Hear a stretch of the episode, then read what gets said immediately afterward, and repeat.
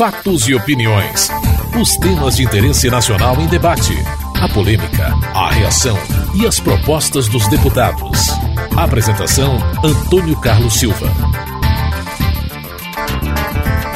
As denúncias publicadas pela revista Veja de que o ex-presidente Lula teria sugerido ao ministro Gilmar Mendes do Supremo Tribunal Federal esforço para adiar o julgamento do mensalão em troca de blindagem do seu nome na CPI do Cachoeira causou reações na Câmara.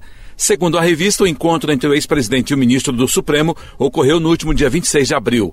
O líder da minoria, deputado Antônio Carlos Mendes Tame, do PSDB de São Paulo, pediu investigações. Acabo de assinar junto com o senador Álvaro Dias, que encabeça essa procuração, do líder Bruno Araújo, de senadores como Jarbas Vasconcelo e dos demais partidos de oposição, os senadores do DEM, do, do PPS e todos que estão apresentando uma representação ao senhor Procurador-Geral da República para averiguar esse episódio de assédio do ex-presidente da República ao ministro do Supremo, Gilmar Mendes. Ficamos atônitos com esse episódio, porque, na verdade, ele traz três indícios indícios de um tráfico de influência, indícios de corrupção ativa oferecendo vantagens e, em terceiro lugar, de coação do processo na justiça.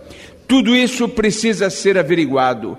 Cabe à Procuradoria-Geral da República tomar medidas concretas para saber quais os limites dessa tentativa de jogar para o ano que vem o julgamento do mensalão. A deputada Jandira Fegali, do PCdoB do Rio de Janeiro, saiu em defesa do ex-presidente Lula. Por que será que o ex-presidente Lula, que tem maioria no Supremo Tribunal Federal, recorreria exatamente ao que foi indicado pelo ex-presidente Fernando Henrique para lhe pedir um favor de atraso de um julgamento? Por que será que o ex-presidente Lula, que nunca é, permitiu a recondução ou a permanência de pessoas do Ministério Público que o questionaram seu próprio governo ali permanecesse, faria uma pressão indevida no Supremo Tribunal Federal, que deve ter a independência necessária para julgar os processos. Então, de fato, é muito estranho que uma manobra como essa não seja percebida por nós. O ministro Gilmar Mendes não deveria expor o Supremo Tribunal Federal numa manobra como essa, que nós devemos todos estranhar as razões que o levaram a esta atitude. E quero aqui defender o ex-presidente Lula, porque não acho admissível que na democracia brasileira manobras como os meios de comunicação fazem e que continua ele sendo protegido por outros grandes meios de comunicação, como ontem na entrevista dada e hoje continua sendo protegido, para agredir um ex-presidente que honrou esse país defendendo um projeto democrático que levou esse país à respeitabilidade mundial. Para o deputado Duarte Nogueira, do PSDB de São Paulo, o ex-presidente Lula deve explicações à nação. O presidente Luiz Inácio Lula da Silva não é mais presidente da República, mas resguarda as prerrogativas de ex-presidente. Pelo que ele passou no último dia 26 de abril, no escritório do ex-ministro Nelson Jobim, pedindo a reunião com o ministro do Supremo Tribunal Federal, Gilmar Mendes, e, de uma certa maneira, tentar fazer com que o ministro Mendes ficasse constrangido ou que aliviasse no julgamento, me parece que não foi uma das melhores atividades e ações públicas ou políticas do senhor ex-presidente Luiz Inácio Lula da Silva. Senhor presidente, o deputado Rogério Carvalho voltou com o deputado Amaury Teixeira, do PT da Bahia, levanta suspeitas sobre a denúncia contra o ex-presidente. A Veja insiste em usar os métodos murdoquianos de fazer jornalismo. Ela tem a gravação da conversa entre duas pessoas que o próprio Jobim diz que não viu. Qual é a versão? É a versão de Lula ou é a versão de Gilmar Mendes? Em quantos fatos nebulosos o senhor Gilmar Mendes esteve envolvido? Em quantos fatos nebulosos o senhor Gilmar Mendes esteve inúmeras? Qual é a versão? Gilmar Mendes disse que apresenta uma versão. Nelson Jobim disse que não viu. E aí a Veja publica. Publica como se a versão fosse o fato. Publica uma versão, inclusive, combinada. Uma estratégia combinada, que pode ser combinada com Gilmar Mendes. Porque o nome de Gilmar Mendes pode chegar à CPI.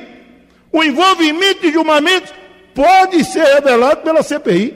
Quem sabe se não é uma estratégia combinada entre a Veja e o senhor Gilmar Mendes para ele sair na dianteira e jogar uma, uma cortina de fumaça, inclusive na possibilidade dele estar envolvido no esquema Cachoeira. O deputado Exalci do PR do Distrito Federal alerta a população para acompanhar os desdobramentos da denúncia.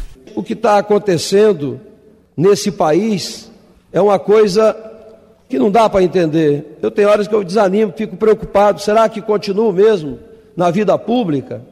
Diante de tantos escândalos, de tanta corrupção, de tanta falcatrua, e agora a Veja traz um episódio triste para esse país com a interferência totalmente indevida do ex-presidente.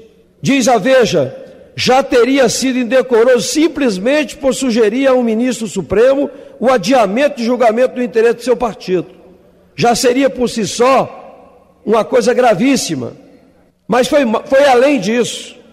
Foi além disso, o ex-presidente cruzaria a fina linha que divide um encontro desse tipo entre uma conversa aceitável e um evidente constrangimento.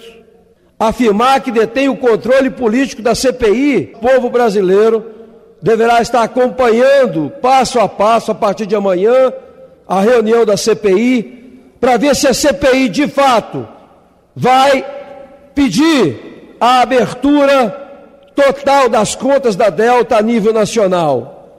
Aí eu quero ver se realmente existe o controle dessa CPI como está sendo afirmado pela revista Veja. O deputado do PT da Bahia, Valmir Assunção, estranha a divulgação da denúncia contra o ex-presidente Lula só após um mês depois. O presidente Lula, durante os oito anos de mandato, ele encaminhou a nomeação de oito ministros. Foi o presidente que mais é, nomeou ministro do tribunal nesse período democrático. E ninguém nunca viu, nos oito anos, alguém dizer que o presidente Lula tinha pressionado o ministro, o Ministério Público ou qualquer instituição da justiça para que pudesse favorecer ou arquivar ou prorrogar decisões. Se foi grave ou se teve essa, essa pressão, ele deveria, no mesmo dia, ter anunciado em toda a imprensa, falado no Supremo Tribunal, denunciado o presidente. Agora, depois de um mês, ele vem colocar essa situação para todo o Brasil. Então, essa é a preocupação que eu tenho. Você está ouvindo Fatos e Opiniões.